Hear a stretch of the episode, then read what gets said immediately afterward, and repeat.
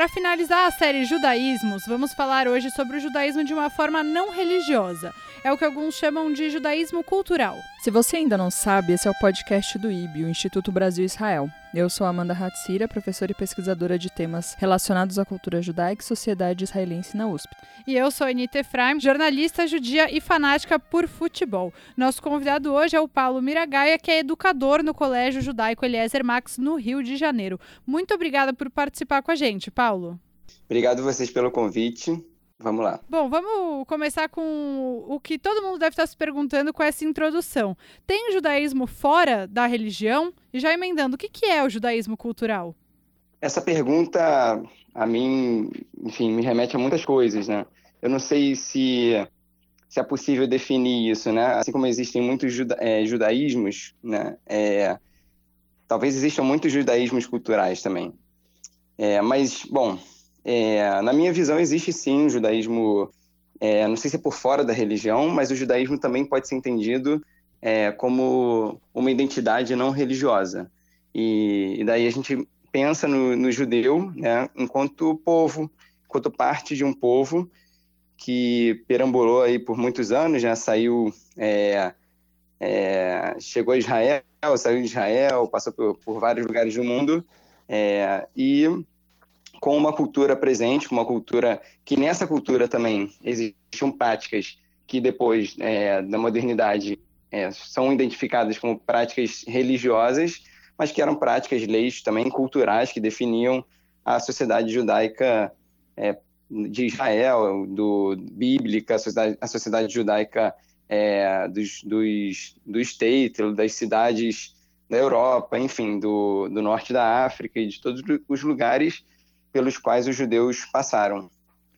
Então, é, assim eu identifico que hoje em dia, né, é, a minha identidade, assim, eu não me identifico enquanto religioso, eu não, é, eu não tenho uma, uma, uma crença em Deus, eu não tenho uma, para mim a, a, o ritual da reza, ele, ele não tem um significado é, em si, ele tem mais uma quando eu escuto aquilo também eu não é, eu não me sinto pertencente muito àquele a essa forma de expressão do judaísmo, embora é, de alguma maneira eu sei que isso faz parte e eu não nego estar em ambientes às vezes pelos é, é, no qual as pessoas rezam, né? E, e enfim, é, isso está presente. Mas é, a mim, inclusive a reza, ela também é, eu também entendo ela como uma forma, uma expressão, né? Uma expressão cultural. Acho que é um pouco por aí. E Paulo, é, quando eu ouço falar assim de pessoas que se encontraram num judaísmo mais cultural e humanista, geralmente elas sempre têm uma história de ruptura grande assim com o judaísmo, com a cultura judaica, por é, muitas vezes acharem que judaísmo é só religião. E, e, como foi um pouco dessa, desse seu encontro com o judaísmo mais, mais, cultural, né? Como que se deu seu próprio envolvimento com o judaísmo? Uhum. Então, a minha história, eu não sei se é uma história propriamente de ruptura. É, não, não vejo assim, né? É, eu venho de uma família judaica por parte de mãe, que desde ah, os meus você avós... já está muito melhor que eu, por exemplo, que sou de uma família judaica por parte de pai. Aí, então. Chama o Sani. Mas é. para mim essa lei também da matrilinearidade, matrilinearidade, embora eu respeite quem acredite, eu não, não entendo que isso defina quem é judeu ou quem não é judeu, né? Mas, enfim, a família da minha mãe, tanto meu avô quanto minha avó, é, vieram de, da região da, da Bessarabia e é, são famílias que tinham lá, já naquele tempo da Europa, uma identidade é, não, não as duas famílias, né, mas existiam pessoas com uma identidade não religiosa, com uma identidade. É, enfim, a gente sabe que isso não é de hoje, né, esse, o judaísmo secular. Então, isso, isso, na minha família isso já era muito presente. Assim, a gente fazia os jantares de peça e, a, e, a, e as rezas elas nunca foram presentes, né? Assim, acho que o judaísmo na minha vida veio muito mais pela culinária inicialmente do que do que pela, pela reza, do que pelos rituais. Eu, eu não julgo, Mas... porque realmente um, um, bom jantar de peça é tudo que um judeu quer na vida, né? É uma boa via de entrada. Exatamente, exatamente. Né? Quem vai negar, né? Quem vai dizer que... Como não se identificar com esse jantar de peça, né? Com essa abundância de, de Nossa, comida, exato. com... Enfim... É, e na parte de pai, assim, meu pai não é judeu e então, assim, eu, eu me lembro de até os meus oito, nove anos, quando entrei na escola judaica, eu não, eu não, entendia muito é, o que, que, era religiosidade, o que, que eu pertencia. A minha avó, parte de pai, era muito católica também. É, então, assim, acho que a minha identidade, ela começa, a, é, a minha identidade judaica, ela, ela vem de casa, né, de alguma, de alguma maneira, é, mas ela começa a florar mais no, na escola judaica, que é onde eu trabalho hoje, o Eliezer, mas ela se desenvolve no movimento juvenil, na Bonim Dror, que eu participei minha vida inteira. E ali, buscando, assim, até hoje, né, acho que uma certa busca, assim, pela, pelo qual é, a minha, qual é a minha identidade, o que, que eu acredito, como é que eu me identifico como judeu, né, assim, acho que tem esse estranhamento é, de um judeu secular, né? O que, que é isso, um judeu secular? Como assim? Como é que pode isso, né? É, mas assim, para quem é, eu recebi algumas alguns feedbacks sobre os últimos episódios que a gente fez, que a gente teve um, um episódio, né, sobre o judaísmo reformista, sobre o judaísmo ortodoxo, sobre o judaísmo conservador, e teve bastante esse feedback de que a imagem do judeu é o que a gente falou no judaísmo sobre a ortodoxia, né? Só que eu acho uhum. interessante a gente falar também, para quem está ouvindo a gente, que mesmo em Israel, chamado de o Estado judeu, a maioria da população é secular né? Não é religiosa, Exatamente. religiosa em nenhuma das três grandes linhas que eu estou falando aqui, porque tem que diferenciar o que é ser religioso e ser é, ortodoxo. Queria compartilhar também que eu também fui de movimento juvenil. Quem ainda não ouviu esse episódio, uhum. volte a algumas casas e você pode ouvir um pouco mais a gente falando sobre isso. E eu fui da Razit, que também não é um movimento religioso, mas durante uhum. um ano da minha vida eu trabalhei no Abonim Dror. É, e eu acho Olha que é, eu acho que uma das coisas mais legais que eu participei no Dror foi essa busca por um judaísmo que tivesse a cara daquelas pessoas. Então, tinham uhum. rezas adaptadas, era o que era significativo para a gente fazer um Shabat, que é esse dia do descanso do, do judaísmo. O que, que é legal de a gente passar para quem está participando num Shabat com uhum. a gente, ou no Ceder de Pesach, no jantar de Pesach, que tem no Dror também, tradicionalmente. Então, é, eu acho que essa busca por um judaísmo significativo é algo que faz muito parte da minha vida também. E imagino que a da Amanda também, que também não é uma Sim. pessoa religiosa uhum. dessa forma uhum. mais definida, né, Amanda? Sim, para mim também. É muito isso mesmo. Você buscar olhar para a realidade também. Então, eh, você falou desses jantares que o Dror realiza. E eu já participei de alguns e é sempre trazendo pessoas para com questões relevantes, né? É, pensando uhum. na sociedade mesmo, é muito bacana. O IB também faz bastante isso, eu acho que o IB tem essa busca, porque, dando um exemplo que acho que é muito familiar a você, né, Paulo, que é, é pensa, a gente discute liberdade, porque para quem não sabe é quando uhum. os judeus saíram do Egito depois da escravidão. Então a gente quer, então eu sei que o IB tem ações relacionadas a isso de também trazer refugiados para falarem uhum. nesse dia, porque é esse outro tipo é, de privação de liberdade que as pessoas viveram, né? Outro uhum. espaço também bacana que aqui na comunidade em São Paulo é a Casa do Povo, que também faz vários eventos nesse sentido.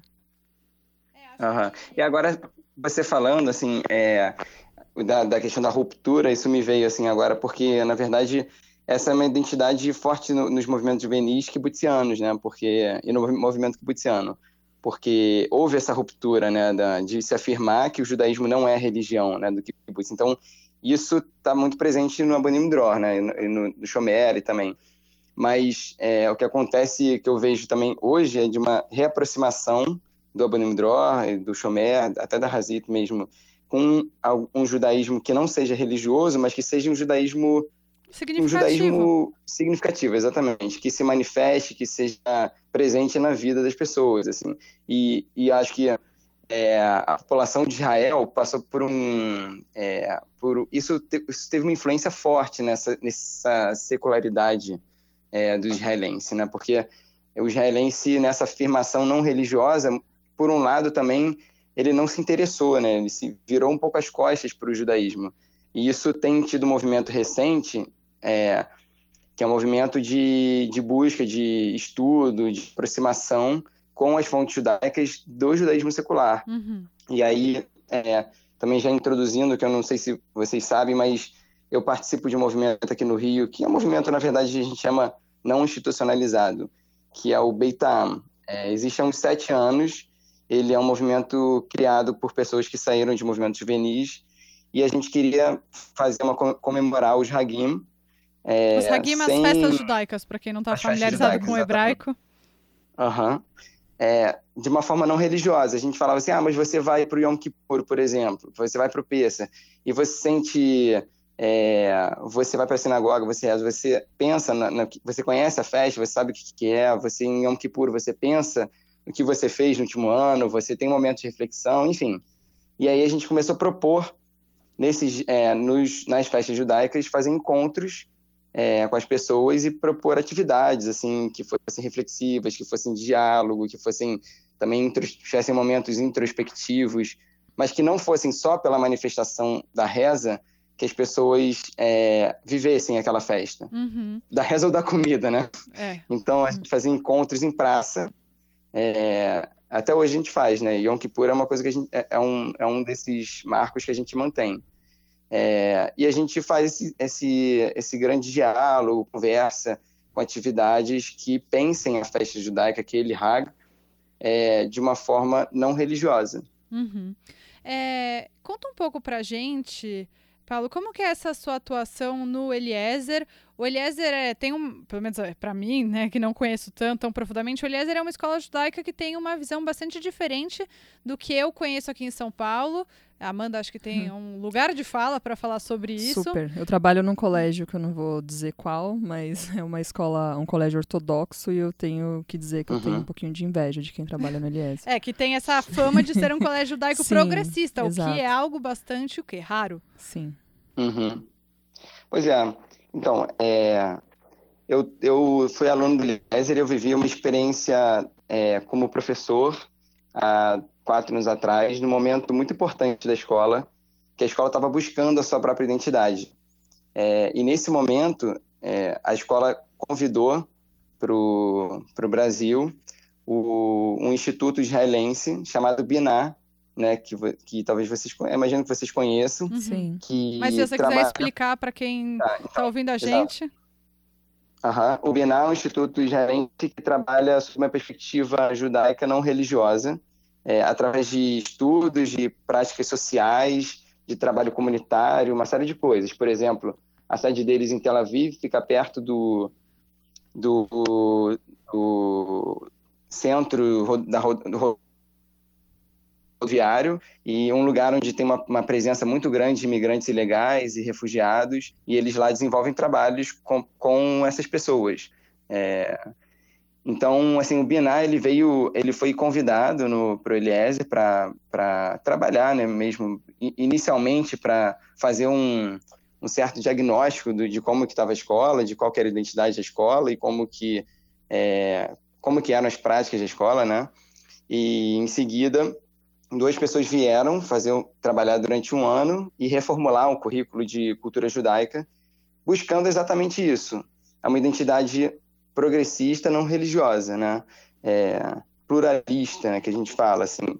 O Eliezer, ele, é, ele nesse momento, ele afirmou é, uma, um lugar que talvez na, na, na comunidade judaica seja pouco é, tenha pouco, pouca, poucas instituições hoje em dia ocupam esse espaço, né? mas acho que é muito importante para uma comunidade judaica que exista é, também uma escola com essa identidade, né? Além das escolas ortodoxas, que são super importantes, as escolas é, mais, enfim, com, com caráter é, mais, menos progressistas, também o Eliezer, assim, acho que uma comunidade é, que possa oferecer né, instituições diversas, acho que ela se torna mais rica.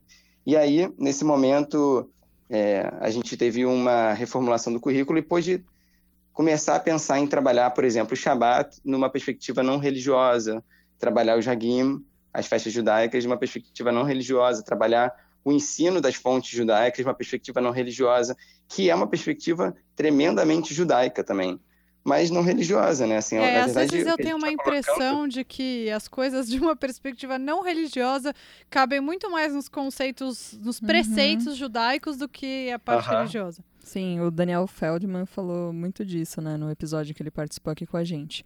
E eu conheci o Biná agora, pessoalmente, né? Eu, eu lembro uhum. de, desse período em que é, o pessoal do Biná estava eh, no Rio fazendo esse trabalho e depois, em janeiro agora desse ano, eu fui com o IB para Israel e conheci participei de uma atividade e é incrível os projetos que eles têm lá nessa rodoviária, que eu acho que é uma das cinco maiores do mundo, é uma loucura, muito imigrante, é praticamente um shopping gigantesco.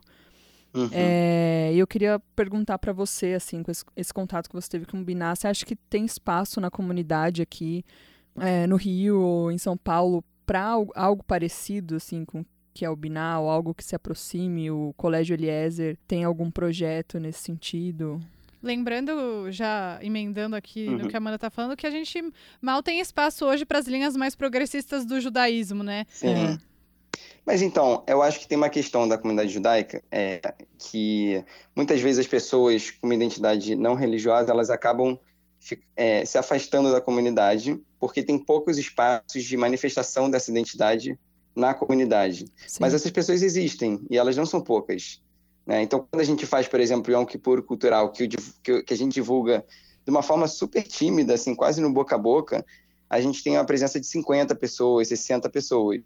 É, que não é pouca gente, né? Tem muita gente que entende ali que ali é um espaço onde eles conseguem expressar o judaísmo pensam, caramba, eu podia viver Yom, Yom Kippur desse jeito, sabe? Eu podia viver é, Shavuot desse jeito.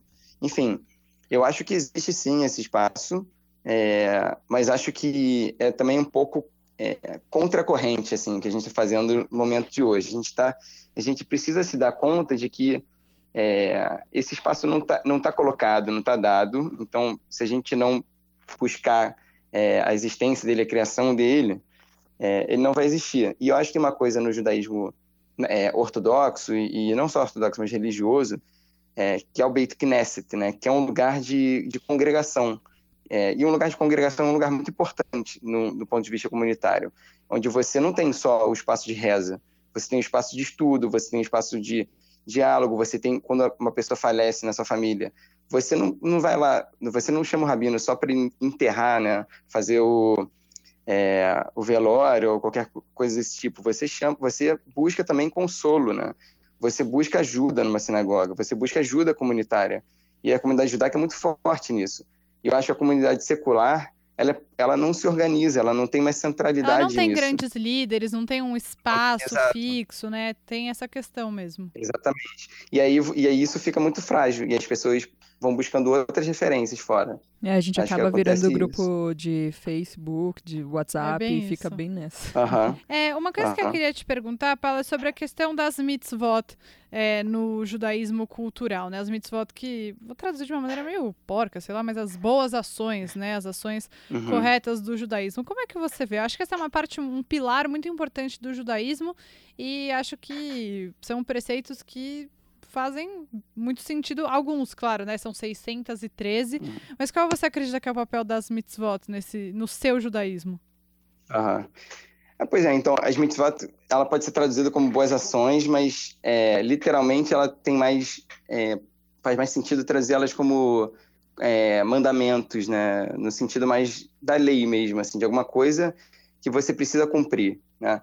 E no judaísmo secular, elas é, isso não, não existe rigor nenhum quanto a isso, porque a, isso não a gente não é, invalida o valor, é, não tira o valor que elas têm, é, mas na perspectiva de uma legislação de algo que você tem que cumprir, eu acho que isso não se não faz sentido para o judaísmo secular, né? Enquanto no judaísmo ortodoxo você precisa cumprir esses 113 mitzvot, ou enfim, tem um, um dever quanto a isso, no judaísmo reformista existe uma liberdade maior, mas aquilo está muito colocado, eu acho que no judaísmo secular, humanista, é, nessa corrente não religiosa, é, as mitzvot, elas, elas não, ela, o que elas têm de valor mais são seus é, os conceitos, né? O que, que elas, o que, que elas querem dizer, ou como que a gente pode interpretar elas. mas eu acho que é menos apegado às mitzvot e mais aos conceitos judaicos. A literatura judaica é, e a cultura judaica diz o que sobre tal assunto? Como é que, que, que os nossos sábios, é, que as pessoas que os nossos antepassados antigos e recentes, né, contemporâneos também, o que, que eles pensam sobre, é, sobre determinado assunto. E daí eu acho que a gente pode se debruçar e pensar no que disso é significativo, né, em como que a gente pode é, tomar esses, essa, essas nossas tradições é, sendo significativo para os dias de hoje. A mim, por exemplo, não faz sentido é, eu cumprir só pelo, só pelo cumprimento, só pelo dever. Né? Eu acho que é, o judaísmo é uma forma de eu conseguir me expressar, né? uma forma, uma identidade que eu tenho que eu posso expressar a minha humanidade. Então, através dele, é, eu vou buscar isso, mas ele não se sobrepõe, entende? Ele não se sobrepõe sobre tudo, assim. É, então, eu vejo mais, mais valor na gente buscar conhecer as nossas fontes do que necessariamente cumprir as mitzvot. E, Paulo, eu imagino, enfim, você, é, com tudo que você falou aqui, que você é uma pessoa que respeite, que respeita as minorias, que valoriza os direitos uhum. humanos, que tem uma consciência de classe. Mas até que ponto você consegue atribuir isso ao fato, enfim, de ter tido uma educação judaica? Ou você acha que essa identidade é, é muito mais fluida? Ah, eu, é um pouco difícil essa, essa, pergunta. E é um pouco do que eu, do que eu busco, assim, entender em mim, o que que... É, de onde né, cada uma dessas...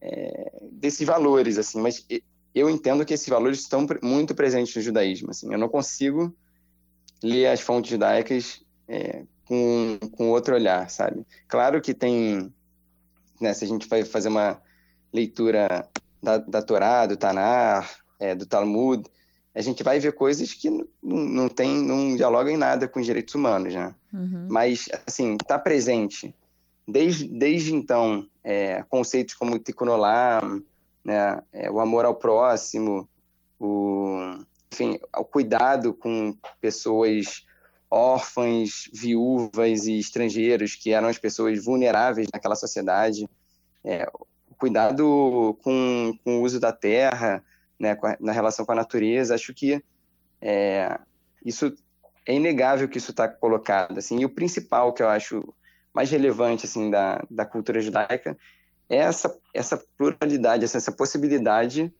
de, de expressão. Assim, né?